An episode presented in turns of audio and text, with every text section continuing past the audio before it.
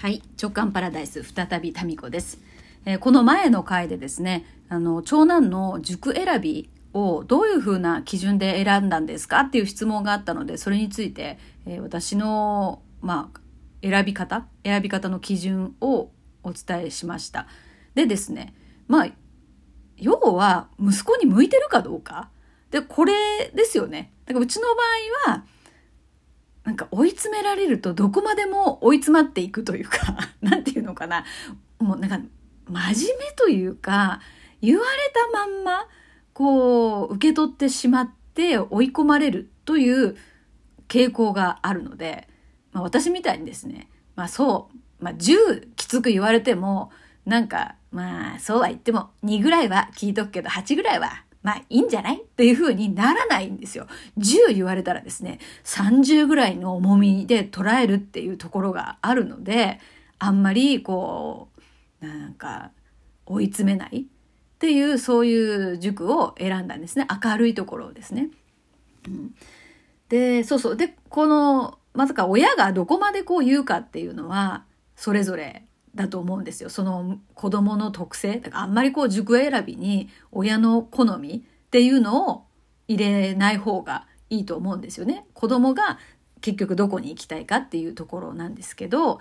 あの、まあ、それがだからはっきりしてるんだったらそこに、うん、すればいいと思うんですよ。でもね、息子が最初行きたいって言ったのは、その時に付き合っていた女の子と同じ塾に行きたいって言ってたんですよ。だから私それは絶対にダメだっつって、それだけはもうやめましたね。ダメだと。そしたらですね、もうすんごい怒っちゃって、ご飯食べてる時にですね、いいって言って箸を折ったんですよ。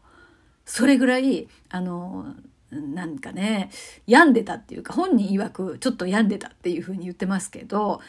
大体ね、女の子と一緒にいて勉強とかできるわけないんですよ。で、またその女の子は結構また追い詰まっちゃうというか、追い詰まっちゃうって変ですね。煮詰まっちゃうような、そういうこうタイプの子だったので、一緒にいるとですね、相乗効果でさらにもうなんか煮詰まっちゃって大変なことになるだろうなって思ったので、その子と一緒の塾っていうのだけは絶対にダメっていうことで外しました。はい。まあ、だからこの辺のこのどこまでね、じゃあ息子がそこに行きたいって言えばいいのかなっていうわけでもなく、なんでそこに行きたいのかっていうその、ま、背景、理由をですね、しっかりと見ていく、うん、必要があったなと。っていうかそれをやってよかったなっていうふうに思いました。はい。ですからまあ何から何まで子供の言う通りっていうふうにするには、まあまだ早いかなっていうふうに思いましたので、そこはですね、えーこ、これはだからなんていうのかな、こっから先は危険だぞっていう匂いがしたので、まあそこもね、しゃしゃり出過ぎかもしれませんけど、そこは絶対ダメにななり、で、えしましたね。で、長男にですね、聞いてみたんですよ。結局ね、いろいろあったけど、塾に行ってよかったどうだったっていうふうに聞いたら、まあこれをね、ラジオトークで話すにあたって聞いたんですよ。そしたら、行ってよかったっていうふうに言いましたので、よかったんでしょうね。で、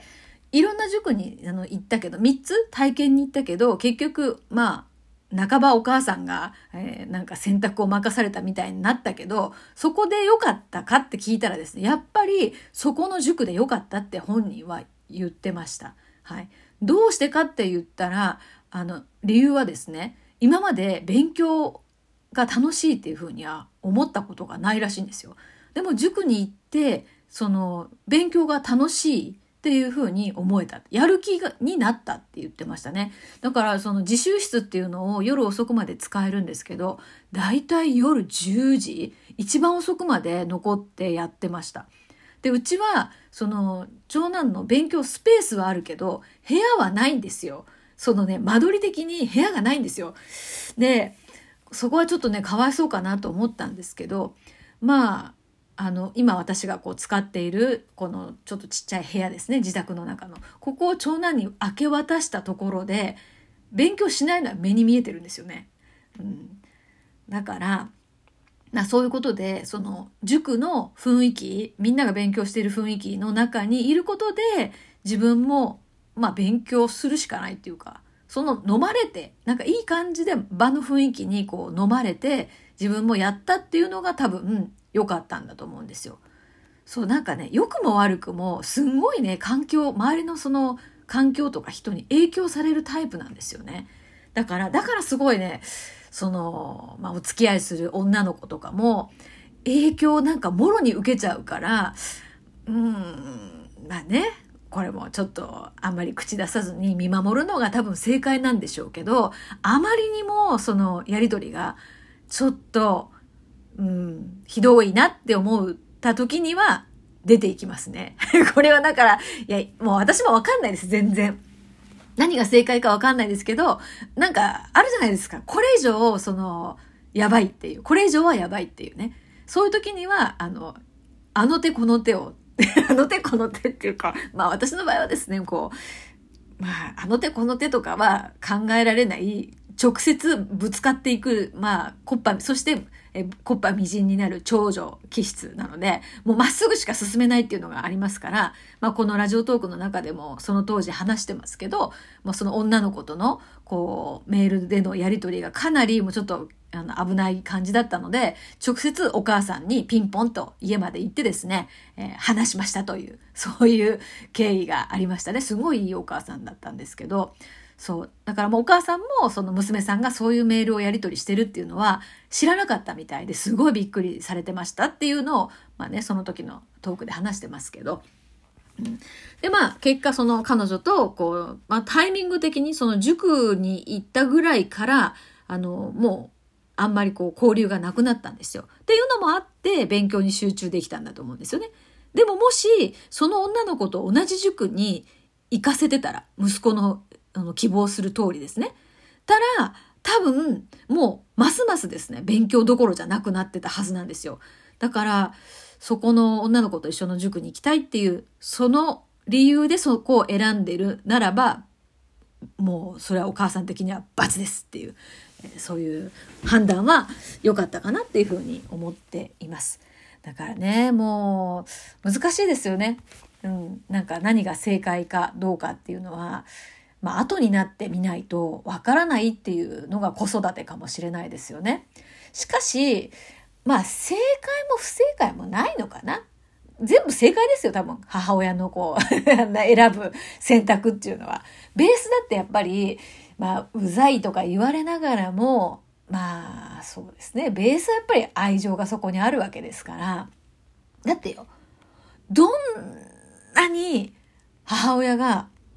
まあ、両親がですね、子供のためを思ってやったところで、子供側からしたらですよ、もうね、100%それをその通り受け取っているとかは、まあ、ありえないんですよね。で、なんでこんな風に、えー、言うかっていうと、私は大人の、もう大人になった人たちの自分開花のセッションとか、才能プロファイリングとか今までやらせてもらっていて、やっぱりその自分の中の思考パターンとかブロックになってるものが、親のそのせいだというふうに思ってる方がとても多くて、まあ、せいだというか、やっぱり事実、その、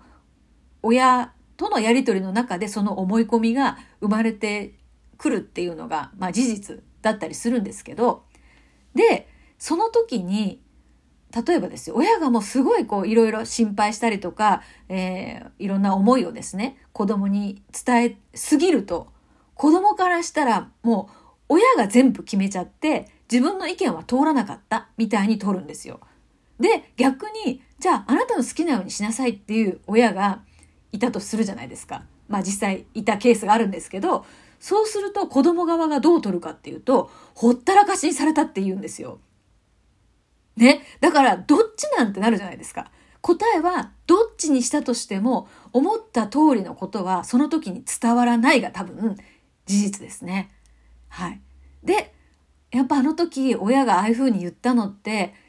こういう思いがあってなんだとか、えー、それに気づくのって随分後になってからまあ人によってはですねご両親がもう亡くなった後とかとか、まあ、自分が親になってみてとかそういう時に初めてその時の親のそのどういうその思いでそれを言ったりやったりしたのかっていうのに気づくんですよ。そう、そういうケースがとても多くて、で、どのパターンも最終的に出どころは愛なんですよね。だから出どころが愛からそれが、えー、やり方としては自分好みじゃなかったけど、ちゃんとそこに愛があって、自分って愛されてたんだなって。ただそのやり方は当時は嫌だったけどねっていう風になった時に、もう全部がなんか解けるというか、ああなんかああいう思いがあったんだなっていう風にですね、思えるわけですよ。